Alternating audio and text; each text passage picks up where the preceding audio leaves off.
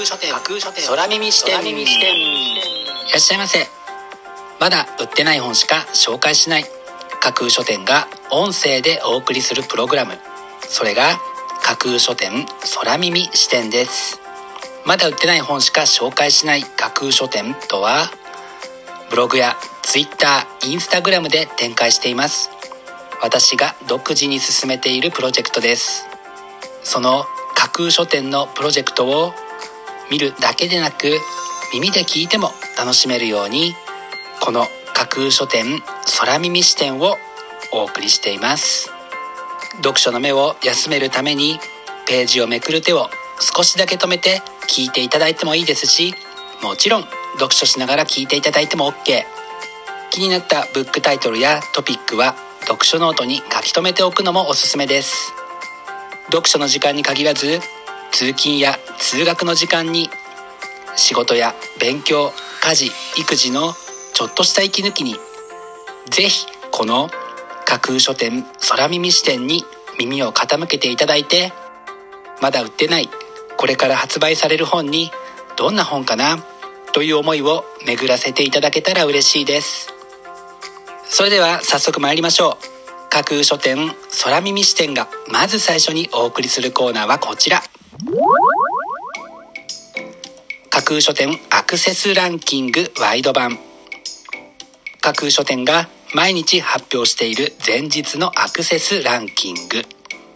ブログやツイッターでの好評は1位から3位までだけですが空耳視点ではランキング発表の範囲を1位から5位までとワイドに拡大してお届けします。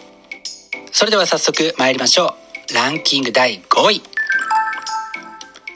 絶滅危惧個人商店。井上律子。人とお店に歴史あり。今日も頑張って営業を続けている個人商店を著者が一軒一軒訪ね歩いてまとめ上げた一冊です。続いてランキング第4位。妖精の森三川清純。レーナという名の雨粒の子供が主人公のこちらの本。そのレーナが人間を森に案内し森の美しさや本来の力について教えてくれるという物語です。そしてランキング第3位。若い読者のための文学史。ジョン・サザーランド。名作はなぜ名作なのか。社会に衝撃を与え商業的に成功し後世の書棚に残った魅力的な作品をたっぷりの情報とともに面白く語り尽くすという触れ込みが魅力の一冊は多くの読書好きの方の関心を集めました。続いてランキング第2位。0番目の患者。逆説の医学史リュック・ペリノ。集団内で初めて特定の感染症にかかった。とみなされる患者をペイシェントゼロ。0番目の患者と呼ぶのだそうです。逆説の医学史という副題が語るように医学の発展に大きく寄与した0番目の患者を含む患者側から見た医学を語る一冊です。そして12月8日のアクセスランキング。栄えある第1位はこちら。立冬者乙女の本棚。人間椅子。江戸川乱歩。ほのじろとほじ。乙女の本棚シリーズは小説としても画集としても楽しめる全イラスト書き下ろしの魅惑の一冊。書影の美しさと繊細さがひときわ目を引くこちらが見事にランキング1位に輝きました。立冬者乙女の本棚シリーズ人間椅子は立冬社から12月10日発売です。お楽しみに。以上架空書店アクセスランキングワイド版でした。架空書店空耳視点。お送りしています架空書店空耳視点。続いてのコーナーは架空書店の中の人が選ぶ今日の一冊。このコーナーではランキングにこそ入らなかった本や架空書店でのご紹介のセレクトから漏れてしまった本発売日より前に発売されてしまって架空書店のまだ売ってない本しか紹介しないというコンセプトに合わず泣く泣くご紹介できなかった本についてお話ししていくコーナーです。本日架空書店の中の人が選んだ本はこちら。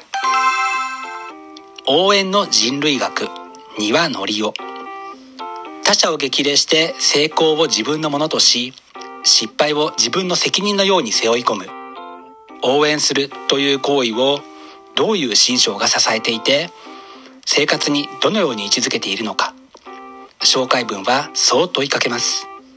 大学の応援団からアイドルの追っかけまで応援することにまつわるエピソードを集め応援することの真意に迫る一冊です。賢明なリスナーさんならもうお気づきですよね。各書店ではそんなテーマの本こそぜひとも応援したい。という気持ちで今日の一冊に取り上げてみました。応援の人類学は請求者から12月15日発売です。ぜひお楽しみに。以上架空書店の中の人が選ぶ今日の一冊でした。